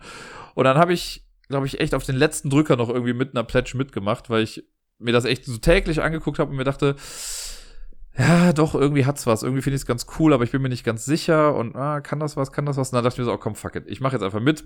Wenn es gut ist, ist es gut. Wenn nicht, dann nicht. Und ey, ich fand's richtig gut, als es irgendwie angekommen ist und äh, habe es ja auch vor nicht allzu langer Zeit hier nochmal gespielt. Da fand ich es ja auch wieder echt gut. Ich habe noch lange nicht alle alle Flüche irgendwie durch und ich habe jetzt mittlerweile auch noch die Erweiterung hier mit What Goes Up Must Come Down und so. Da sind ja so viele Sachen mit drin. Ich glaube, wenn man nur dieses Spiel in seiner Sammlung, also das ist keine Sammlung, wenn man nur ein Spiel hat, aber wenn man nur dieses Spiel zu Hause hätte, wäre man damit trotzdem irgendwie gefühlt ein Jahr lang irgendwie bedient, wenn man das sich in Sessions irgendwie so einteilt. Auf dem vierten Platz das äh, ja mit eines der besten Deduktionsspiele aller Zeiten für mich. Es gibt auch Leute, die es nicht so mögen, aber Awkward Guests oder auf Deutsch unangenehme Gäste oder so hat es mir ja auch voll angetan. Auch das habe ich auch schon mehrfach hier im Podcast erwähnt. Das ist jetzt dieses Jahr auch auf Deutsch erschienen äh, und auch da haben das dann viele irgendwie spielen können ich fand das einfach klasse. Das ist halt ein bisschen wie Cluedo auf Speed, ne? Also halt ein bisschen cooler irgendwie mit so ein bisschen mit diesem ganzen Beat-System, so dass man sich ein bisschen auf die Nerven gehen kann, mit wer jetzt welchen Hinweis wie irgendwie wem gibt. Und dann kriegt man irgendwie drei Runden später, wo man denkt, die Karten sind schon lange weg, wieder einen Hinweis, den man halt in der ersten Runde hat und sich denkt, ey, willst du mich eigentlich verhohnepiepeln? Mag ich einfach sehr, sehr gern. Es ist super frustrierend, wenn man am Ende den Fall lösen möchte und es klappt einfach nicht. Es ist mega befriedigend, wenn man ihn lösen kann. Und ich kann ja immer nur sagen, man sollte es immer mit der App spielen, weil wenn man das ohne die App spielt, dann ist es so, wenn ich den Fall lösen möchte und ich liege falsch, dann bin ich raus, dann kann ich nichts mehr machen. Wenn man das Ganze mit der App spielt, dann gibt man halt seine Lösung in die App ein und die App sagt einem nur, es ist falsch oder es ist richtig. Wenn es richtig ist, hat man halt gewonnen. Wenn es falsch ist, da kriegt man aber nicht gesagt, was davon falsch ist. Das heißt, man sieht die richtige Lösung nicht. Das wäre ja sonst halt unfair. Und dann darf man nur in der Folgerunde nicht lösen. Also man muss quasi einen Lösungsversuch aussetzen und in der Zeit können die anderen halt eben versuchen, äh, das Ganze dann selber zu lösen. Aber ja, Awkward Guest, klasse. Und es hat ja dieses coole System. Da sind irgendwie 214 Karten oder so drin oder 241 Karten, sowas. Äh, und man braucht immer 70 Karten für einen Fall. Das ist immer ein bisschen mühselig, die am Anfang halt rauszusuchen. War das nicht auch bei der Liste dabei mit Spiele, die kacke sind beim Zurücksetzen? Naja. Ähm, die besucht man dann zusammen so und dann mischt man das und jeder, jede Kombination aus diesen Karten ergibt halt einen neuen Fall. Und es ist halt auch cool, weil die Leute, die in dem Spiel dann vorkommen, quasi auch lügen können. Also die Personen, die irgendwie an dem Mord beteiligt waren, die lügen einen dann auch an. Das muss man aber erst rausfinden und gegenchecken mit anderen Informationen. Herrlich. Herrliches Spiel. Ich find's immer toll. Und jetzt kommen wir zur Top 3. Fudel wird das jetzt sehr, sehr freuen hier. Denn auf Platz Nummer 3 in Anführungszeichen nur, ist Tainted Grail. Ich glaube, das wundert hier fast keinen mehr, nachdem ich das ziemlich genau, würde ich fast sagen, vor einem Jahr bekommen habe.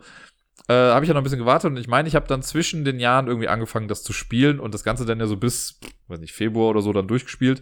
Ähm, ich hatte ja meine Startschwierigkeiten mit Tainted Grail und habe es dann unfassbar geliebt. Also nachdem ich, nachdem der Knoten irgendwie geplatzt ist im ersten Szenario und ich das zweite dann anfangen konnte, da hat mich ja nichts mehr zurückgehalten und ich habe das ja, ich hatte es aufgebaut am Tisch die ganze Zeit und habe es immer wieder gespielt und äh, ja die Story immer weiter vorangetrieben. Ich fand die Story richtig cool, richtig immersiv, die ganze, das ganze Worldbuilding da fand ich richtig klasse. Ähm, ganz cool, dass du halt eigene Entscheidungswege hast. Tainted Grail ist halt dieses, ja, so ein episches Spiel, wo man quasi in England spielt. Das ist halt eine nicht benannte Insel, aber es ist im Prinzip eine, ja, eine Insel, auf der auch King Arthur und so zugangen war. Und äh, diese ganze Insel wird jetzt von der Weirdness irgendwie eingefangen. Und es gibt so große, riesige Statuen, die Menhire heißen die da, äh, die so ein Licht in sich haben. Und dieses Licht vertreibt diese Weirdness. Und äh, diese Menhire gehen aber nach und nach aus. Und jetzt muss man halt rumgehen und die immer wieder anmachen. Und dann haben die halt für eine gewisse Zeit ein Licht. Und in der Zeit kann man sich dann irgendwie da rumtreiben. Aber viele haben das halt bemängelt, dass das so voll der Grind ist, dass man immer wieder anfangen muss, diese Miniere anzumachen. Aber ich fand, irgendwann geht's so. Wenn man gute Routen hat, so dann passt das. Es gibt ähm, Story-Zweige, die irgendwie anders abbrechen. Irgendwie, man kann sich für bestimmte Sachen entscheiden. Man kann vor allen Dingen auf eigene Faust auch Sachen entdecken, weil dann wird ihm gesagt, so, okay, um dieses Szenario jetzt abzuschließen oder zu gewinnen, musst du entweder A machen, B machen oder du findest halt einen eigenen Weg. So, der gar nicht näher benannt wird. Und das fand ich halt super spannend, dass du auch einfach selbst dir Sachen äh, ausdenken kannst oder rausfinden kannst. Das Ganze mit so einer Art Timer noch irgendwie im Hintergrund. Richtig gut. Ich habe mir neulich jetzt schon mal äh, alles zurechtgelegt für die Prequel-Kampagne, weil ich habe ja, da das ein Kickstarter war, habe ich auch die Stretch Goals bekommen und da wurde halt eine Kampagne gemacht, die irgendwie, ich glaube, 600 Jahre davor spielt und es gibt eine, die 400 Jahre danach spielt. Auch da, dass man so ähnlich wie bei Chronicles of Time äh, so ein komplett riesigen Storybogen hat, den man dann durchspielen kann. Man sollte mit dem Hauptding anfangen, also mit äh, Fall of Avalon heißt es, glaube ich, die, die äh, Standardkampagne. Und das andere ist dann äh, The Age of Legends und das letzte Ding ist The Last Night, glaube ich. Und ich bin sehr, sehr gespannt, wie es da noch irgendwie weitergibt. Das sind dann alles neue Charaktere, neue Decks und so, eine neue Welt, in der man vor allen Dingen auch spielt. Ich freue mich da schon sehr drauf. Und ich glaube, so der Jahreswechsel ist wieder eine gute Zeit, um die nächste Kampagne Tainted Grail zu starten, ja. Auf Platz Nummer zwei auch ein Deduktionsspiel, das es mittlerweile, glaube ich, auch auf Deutsch gibt oder auf Deutsch geben wird. Ich bin mir jetzt gar nicht mehr ganz sicher. Äh, es ist The Search for Planet X. Das ist ein Deduktionsspiel in Logik-Reinform, wo wirklich nicht viel Schnickschnack drumrum ist. So, es ist einfach das Spiel an sich funktioniert. Es ist gut. Das braucht nicht viel Schnickschnack. Man hat eine App, mit, äh, die damit läuft.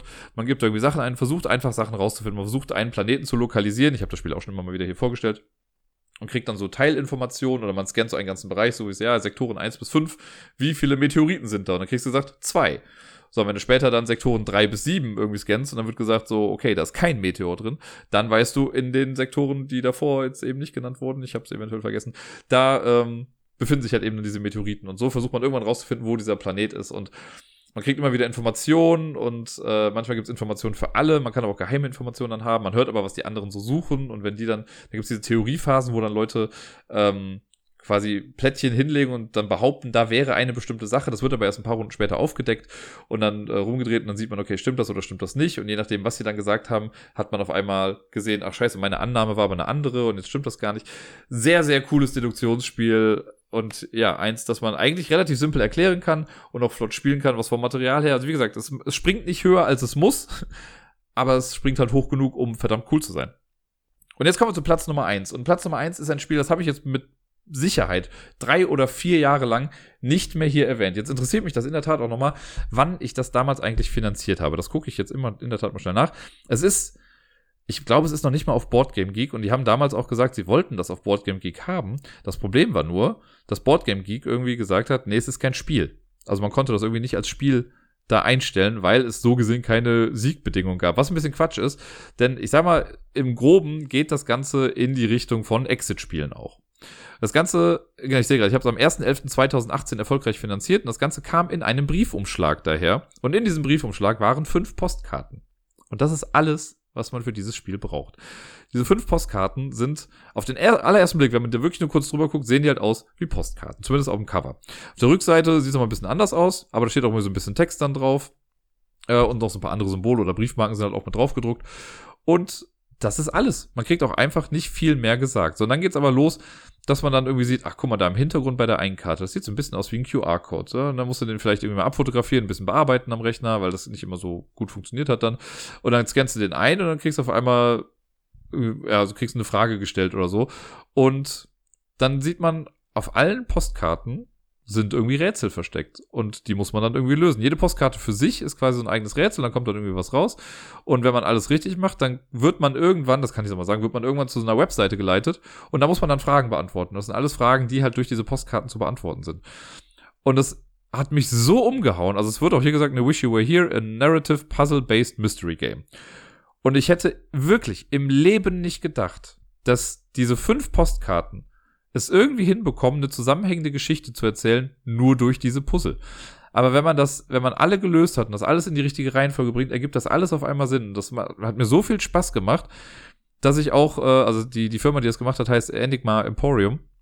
Und die haben da auch so Nachfolgesachen mitgemacht. Ich habe mittlerweile alle diese Postkartenspiele habe ich dann hier. Die äh, hatten noch äh, noch weitere Spiele. Ich weiß gar nicht mehr, wie die jetzt dann genau hießen. Irgendwie, dann gab es einen so einen kleinen Fall mit einer Postkarte und noch so zwei größere. Die habe ich alle hier und ich will mich eigentlich auch mal wieder dran setzen und die jetzt dann wirklich lösen, weil ich habe sie mir immer nur oberflächlich angeguckt. Irgendwie hat mir dazu dann die Zeit gefehlt, weil ich wollte mir wirklich dafür Zeit nehmen, dass ich mich hinsetze und mich voll drauf einlassen kann und wirklich komplett rätseln möchte. Das war ja, ziemlich beeindruckend irgendwie. Und in der Form hatte ich das bis dato halt einfach auch noch nicht gesehen äh, oder erlebt, dass das mit so wenig Material und so simpel gestrickt einfach so eine coole Sache irgendwie erzählt werden kann und so ein cooles Gefühl dann auch irgendwie gibt. Also das hat halt auch, dieses Postkartenformat ergibt halt auch Sinn, wenn man sich das Ganze, ja, wenn man die Auflösung am Ende irgendwie hat.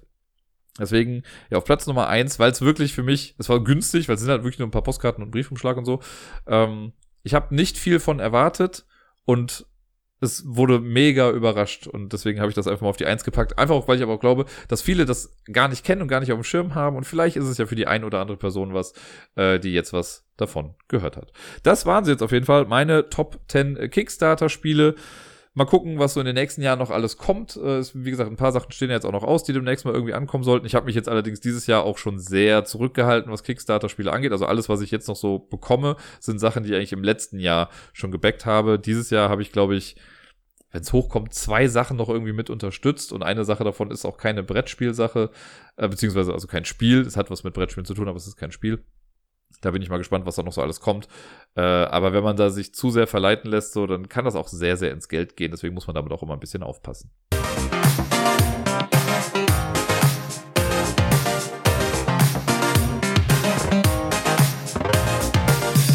Und sonst so. Puh, was für eine Woche, ey. Also irgendwie ist echt viel passiert. Gar nicht jetzt großartig viel außer der Reihe, also schon ein paar relativ besondere Sachen. Ähm, aber ich weiß ja, dass ich am Donnerstag irgendwie gedacht habe, so krass, morgen ist schon Freitag und ist die Woche schon rum. Und jetzt sitze ich hier und denke mir, wie, ich muss morgen schon wieder arbeiten. Das kann doch gar nicht sein. Also irgendwie sind alle Tage so schnell weg gewesen, dass, äh, ja, man merkt, das Jahr neigt sich dem Ende zu. Und wie jedes Jahr. Es geht halt einfach immer alles schnell vorbei. Nun dann, gucken wir mal, was ich noch so zusammenbekomme aus der letzten Woche. Am Montag war ja wieder Quiz. Es hat sich jetzt übrigens etabliert, dass ich jetzt im Dezember jedes Quiz noch mache, das es noch geben wird. Einfach, weil sich das äh, jetzt noch ergeben hat bei Gerda und mir. Bei ihr passt das mit dem Chor, weil die hat eigentlich, hätte eigentlich morgen noch irgendwie Chor, aber da ist ja nur so eine Veranstaltung und sie meinte, nö, es ist, ist okay, wenn ich dann irgendwie auch zum Quiz gehe. Deswegen mache ich das dann. Danach die Woche hat sie dann halt schon keinen Komma, das heißt, ich kann auch das Quiz machen. Und dann ist, habe ich äh, jetzt letzten Montag mit dem Manager gesprochen vom Jamesons und eigentlich wollen sie es ja immer so machen, dass in den Jahren, äh, zwischen den Jahren, in den Jahren zwischen Weihnachten und Silvester, genau, dass zwischen den Jahren immer komplett Karaoke ist. So, jetzt ist Karaoke aber komplett in Köln gerade wieder untersagt, also ich glaube in ganz NRW, ähm, wegen hier diese Krankheit, über die wir nicht so gerne sprechen wollen. Und na, ist auch sinnvoll auf jeden Fall. Aber das Quiz ist davon ausgenommen. Und jetzt wird dann wahrscheinlich an dem Montag nach Weihnachten das Quiz auch nochmal stattfinden. Das heißt, das mache ich dann auch. Und das erste im Januar wahrscheinlich dann auch nochmal direkt hinterher. Ähm, das ist ganz gut für mich. So finanziell gesehen finde ich das ziemlich dufte. Und ja, aber Montag war es jetzt dann so, da habe ich das Quiz gemacht und ist ja momentan so, dass es ja eh so ein bisschen ruhiger ist und die Leute haben eigentlich den anderen Moderator erwartet. Ich mache das ja mit einem zusammen. Und letztes, also davor das letzte Mal, habe ich dann halt gesagt, ja, beim nächsten Mal kommt halt der andere dann auch wieder. So, der hatte mich aber in der Woche dann irgendwie halt auch angeschrieben und meinte, ja, er äh, kann irgendwie nicht, er ist krank oder sonst irgendwie was. Und äh, kannst du einspringen. Habe ich dann gesagt, okay, kein Ding, mache ich halt, ne, hab das dann vorbereitet. So, und dann war, gibt's so ein Team in particular, ähm, die mir hart auf die Eier gehen. Ich sag's einfach mal, wie es ist. Ne? Die kommen schon seit vielen, vielen Jahren dahin und sind irgendwie gefühlt immer nur am Meckern. Die sind sowieso schon alle relativ strange. Ich meine, so die Stammgäste vom Quiz sind generell auch einfach strange, aber die schießen den Vogel oft noch so ein bisschen ab. Und dann kam ich da irgendwie an und habe so aufgebaut und dann kam einer von denen und meinte dann auch so, wurde uns nicht der andere versprochen? Und da meinte ich aber auch einfach so wie aus der Pistole geschossen, ja du, mir wurde auch so ein sympathisches Team versprochen. Ich glaube, wir haben beide nicht das bekommen, was wir wollten. Da hat er schon irgendwie nur komisch geguckt. Und äh, ja, von denen kommt dann immer echt so ein bisschen was. Und ich mittlerweile, ja, es ist gut, dass ich ein Mikro habe und das dann einfach auch laut immer erzählen kann, was ich dann so denke, weil die sitzen auch noch genau, also ich sitze auf so einem kleinen Höckerchen da irgendwie auf der Bühne, dann ist da so eine Wand, wo auch die, die Anlage und so dazwischen ist und dahinter sitzen die dann quasi. Das heißt, ich krieg im Prinzip auch immer alles mit, was die halt so erzählen, so und mittlerweile, ey, no filter, ne, da kommt einfach dann raus, was ich dann noch irgendwie dazu denke und sage und naja. Glücklicherweise sind aber alle anderen beim Quiz wesentlich cooler. Also das ist viel entspannter mit denen und spaßig und da gibt's auch schon viele Inside-Jokes und sowas. Das macht echt sehr, sehr viel Spaß. Ich meine, sonst würde ich es nicht machen seit so vielen Jahren schon. Und äh, bin mal gespannt, wie es jetzt noch so die letzten Male wird gegen Ende des Jahres, ob es jetzt nochmal irgendwie zunimmt mit äh, der Teamanzahl oder ob es doch nochmal weniger werden. Wir werden sehen, beziehungsweise ich werde sehen und ihr werdet davon berichtet bekommen oder so. Ja, ansonsten habe ich mit Miepel auch viel gemacht die Woche. Die war von, ich glaube, von Dienstag bis Donnerstagmorgen dann irgendwie auch bei mir. Und wir haben am also ich meine, ich habe sie auch an jedem Tag halt gesehen, weil ich sie immer abhole von der Tagesmutter. Und wir waren, glaube ich, am Montag oder so, da waren wir dann auf dem äh, Weihnachtsmarkt schon und sind mit dem Karussell ein bisschen gefahren. Sie liebt Karussells gerade sehr. Ich habe sie ihr quasi nahegelegt und seitdem möchte sie nichts anderes mehr machen, gefühlt außer Karussell fahren. Ähm, aber wir haben dann am Dienstag zum ersten Mal auch zusammen gebacken. Äh, ich bin jetzt ja wirklich nicht so die Backfee, aber dachte mir, komm, es könnte ja ganz nett sein und habe dann mit ihr zusammen so einen Teig zusammengeknetet und ähm, ja, dann ausgerollt und ausgestochen und sowas. Und das hat ihr echt auch Spaß gemacht. Also sie war auch gut mit dabei. Und die Kekse haben auch lecker geschmeckt. Die waren stellenweise ein bisschen dicker, als sie vielleicht sein sollten, aber ich kann es immer aufs Kind schieben. Äh, ja, das war auf jeden Fall eine sehr coole Erfahrung und sie war auch sehr stolz, glaube ich, dass sie dann ihre eigenen Kekse essen konnte. Dann waren wir auch noch mal in diesem äh, Elterncafé hier in Köln. Also wir mittlerweile ja wirklich einen Stammgast. Also sie wird immer, wird jetzt erkannt und äh, kriegt auch, äh, diesmal hat sie noch irgendwie so eine nette Maisstange dann zum Abschied geschenkt bekommen.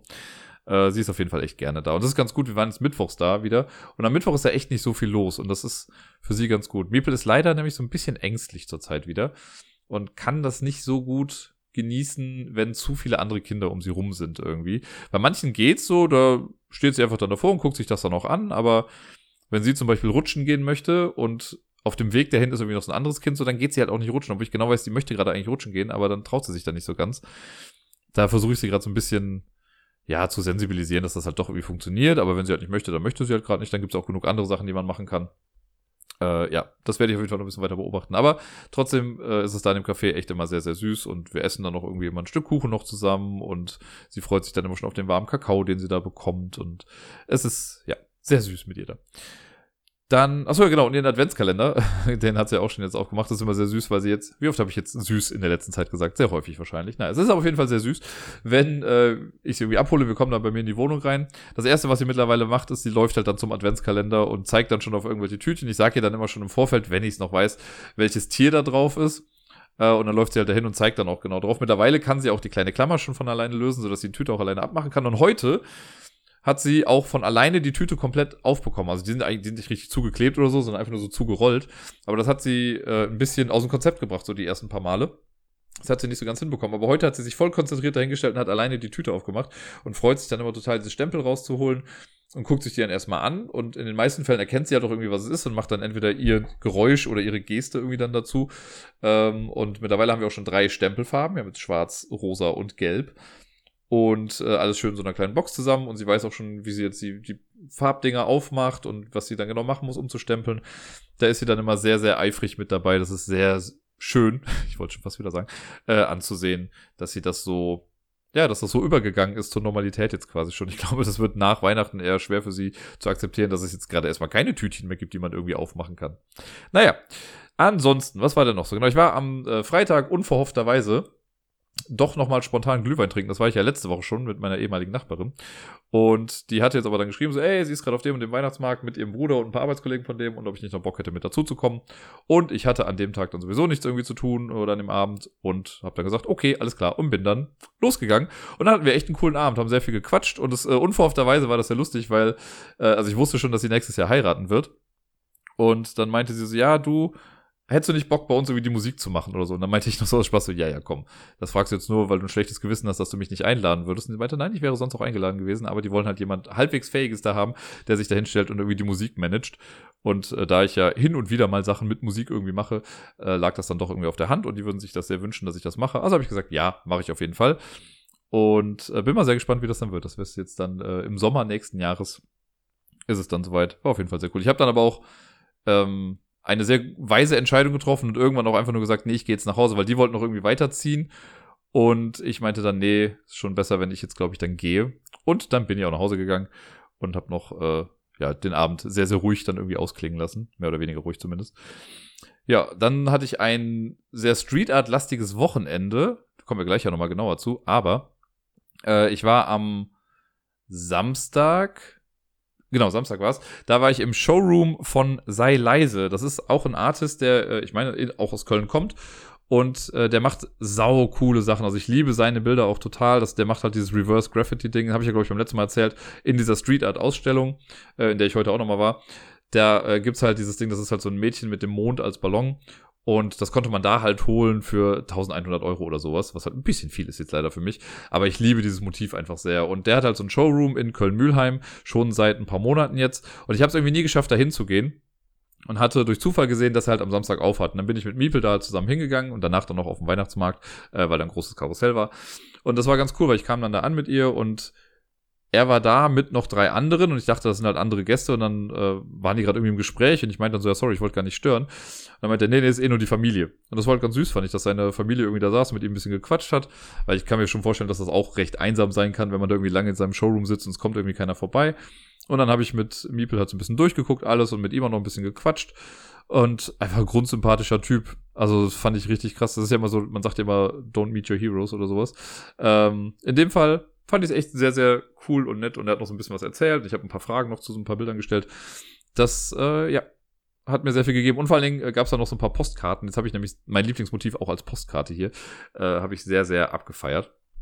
Und generell war ich irgendwie noch so ein bisschen unterwegs. Immer wenn ich von A nach B gegangen bin, habe ich auch sehr, sehr viele neue Street Art Sachen entdeckt, was ich sehr, sehr begrüßt habe und cool fand. Und Leute, die meinen Instagram Stories irgendwie folgen, die werden das auch mitbekommen haben, weil ich die da ja immer dann auch poste. Mittlerweile habe ich das ja ganz gut aufgeteilt bei Instagram, dass ich immer sage, okay, die Bilder, die ich als normale Beiträge poste, das sind halt Spielefotos. Und in meinen Stories ist aber dann auch größtenteils irgendwie Street Art zu finden oder irgendwelche anderen random Sachen. Und ja, das war auf jeden Fall von sei leise. Und heute habe ich jetzt eben schon mal kurz angedeutet, war ich nochmal in dieser Ausstellung, ähm, die Street Legacy Ausstellung, bei der ich letzte Woche auch war, wo ich dann ja ein paar Sachen auch mitgenommen habe. Und habe dann heute auch ein Ausstellungsstück mir dann geholt. Da habe ich letztes Mal schon mit geliebäugelt und war mir dann aber nicht so zu 100% sicher. Und dann war ich mir jetzt aber doch sicher und äh, bin hingegangen, habe es mir dann geholt. Es war zum Glück auch noch da. Jetzt habe ich äh, ein Hero Art Bild. Auch das findet ihr jetzt gerade in Instagram in meinen Stories. Und ja, war sehr schön, nochmal dahin zu gehen und sich nochmal ein paar Sachen anzugucken. Es sind auch relativ viele Sachen, zumindest hatte ich so den Eindruck, dann auch wirklich weggegangen. Also ein paar Sachen wurden dann ausgetauscht gegen neue Sachen. Äh, ich habe auch nochmal versucht, so im Umfeld hier ein bisschen Werbung zu machen für diese Ausstellung, weil ich finde, sowas sollte einfach ein bisschen mehr gepusht werden und gewürdigt werden. Ich stehe halt auf sowas. Was soll ich sagen? Ich find's cool. Nun denn, wo wir dann schon mal bei der Sache sind, ich habe ja letzte Woche ein Gewinnspiel gestartet und habe ja bei der Ausstellung dieses Vögelnbild, also das Bild, dieses Holzding gekauft und gesagt, äh, schickt mir eine Mail mit dem Namen des Vogels, der da quasi abgebildet ist und ihr kommt mit in den Pott und dann könnt ihr das einmal gewinnen. Ich habe es ja zweimal halt geholt, einmal für mich, einmal für euch sozusagen. Und das haben einige Leute gemacht und ich werde jetzt gleich einfach einen Würfel würfeln. Ich habe die alle hier aufgeschrieben, in der Reihenfolge, in der sie es quasi eingesendet haben. Und dann gucken wir mal, was da rauskommt und mal gucken, ob eine Person gewinnt, die schon mal was gewonnen hat, oder ob es eine komplett neue Person ist. Wir werden es rausfinden in wenigen Sekunden. Ich habe keine Ahnung, ob ihr das hören könnt. Ich werde jetzt extra versuchen, hier auf dem Holztisch zu würfeln, damit ihr wisst, dass ich auch wirklich hier was würfle. Dazu muss ich eventuell kurz was freiräumen hier. So, so, so und so. Und dann haben wir das Ganze doch auch schon hier. Und ich würfle jetzt. Ich glaube, das hat man gehört. Das ist die 7. Und auf der 7 habe ich, jetzt muss ich gerade mal auf der Liste gucken. Malina. Malina hat gewonnen. Ist auch nur eine, also wenn du dich jetzt angesprochen fühlst, herzlichen Glückwunsch. Schreib mir doch einfach nochmal eine E-Mail mit äh, deiner Adresse und so. Dann schicke ich das nämlich jetzt die Woche dann zu und dann sollte das alsbald dann auch schon bei dir landen. Herzlichen Glückwunsch dazu auf jeden Fall. Und äh, genau, jetzt wo wir das abgehakt haben, abgehackt, mh, abgehakt haben. Das ist übrigens einer der Fehler, die ich am meisten hasse, wenn ich sie lese, dass Leute ganz oft sagen, sie wollten was abhaken, aber schreiben es entweder mit CK oder mit RK. Man hakt doch nichts ab. Naja, lassen wir das Ganze, da könnte ich mich sonst drin verlieren. Ähm, das soll es eigentlich auch schon quasi fast gewesen sein. Nein, noch nicht ganz. Ich habe gestern unverhoffterweise, eigentlich hatte ich am Samstag so nicht mehr großartig vor. Ich habe dann Critical Role geguckt und so und ein bisschen was gefuttert. Äh, und dann hat die liebe Sanna, mit der ich ja auch schon die ganzen ähm, We Were Here Teile zusammen gespielt und gestreamt habe, die äh, hat mir bei Steam quasi ein Spiel geschenkt, und zwar den Escape Simulator. Und das haben wir dann abends auch noch spontan zwei Runden lang gespielt. Also wir haben zwei Räume gemacht, drei, wenn man das Tutorial noch mitzählt. Und das ist ganz cool für Leute, die Escape Rooms mögen. Das ist gerade auf Steam, glaube ich, auch im Angebot oder so. Und man kann da halt im Koop-Modus sich in so einen Raum begeben und dann, ja, Escape Rooms lösen. Und muss wirklich auch Sachen hin und her schieben und Sachen kaputt machen, stellenweise auch und äh, relativ nette Sachen auf jeden Fall machen. Wir haben den Ägyptenfall und den, oder Raum und den Weltraumstation-Raum. Fallraum gemacht äh, und fand es echt ganz cool. Wir sind beim letzten ein bisschen verzweifelt. Es ging auch bis kurz vor zwei irgendwie, weil wir eine Sache einfach oder ich, ich kann, muss es selber, also ne, ich habe selbst die Schuld dafür. Da war eine Sache, die habe ich einfach falsch verstanden oder falsch gelesen und das hat einfach, also es hat Ewigkeiten gedauert, bis wir da den Fehler gemerkt haben. Und als ich ihn bemerkt habe, dachte ich mir nur so, boah, fick alles, ich habe keinen Bock mehr irgendwie. Dann haben wir das noch zu Ende gemacht und dann war auch erstmal die Luft raus für den Abend. Aber wir haben jetzt noch zwei Räume, die noch kommen. Und das besonders cool ist dabei, es gibt ein äh, Community Edit Community Editor. Ich kann schon nicht mehr reden, das ist schon naja, ich bin ja schon lange dabei heute. Ähm, das heißt, man kann theoretisch sich auch hinsetzen und eigene Räume dann irgendwie erstellen und die dann anderen zur Verfügung stellen. Und ich habe schon mal geguckt, es sieht intuitiver aus, als ich befürchtet habe. Und das ist aber auch schade, weil ich glaube, ich werde mich da drin irgendwann mal verlieren und mich da dran setzen und da selber ein bisschen was basteln. Sollte es soweit sein, werde ich das dann mal sagen. Dann haben wir den Ablagestapel Escape Room im Internet zumindest. Mal gucken, wie er dann so wird. So, zu guter Letzt äh, waren wieder Menschen bei Kofi aktiv da ja Advent war, habe ich von Helmut wieder was bekommen. Vielen lieben Dank, auch zum dritten Advent. Das, äh, ja, wird ja immer mehr. Krass, danke dir. Und der Olli, äh, der äh, auch spontan die Woche was dagelassen hat. Vielen, vielen lieben Dank dafür. Ich hoffe, du hast weiterhin Spaß mit dem Podcast und ich kann äh, allen eventuell auftretenden Ansprüchen gerecht werden. Ja, vielen lieben Dank dafür. Das äh, hat mir die Woche auch noch mal ein bisschen versüßt. Äh, auch wenn sie so schnell rumgegangen ist. Und ja, wie gesagt, jetzt in ein paar Stunden ist schon Montag und ich denke mir nur so, irgendwie bräuchte ich noch Wochenende vom Wochenende. Aber gut, man kann ja nicht alles haben. Nun, das soll es für heute gewesen sein. Ich wünsche euch allen eine wunderschöne Woche. Bleibt gesund. Ne, wie habe ich beim letzten Mal gesagt, bleibt positiv im Kopf und negativ im Rachen. Und dann hören wir uns sehr wahrscheinlich nächste Woche wieder. Spielt viel und bis dann.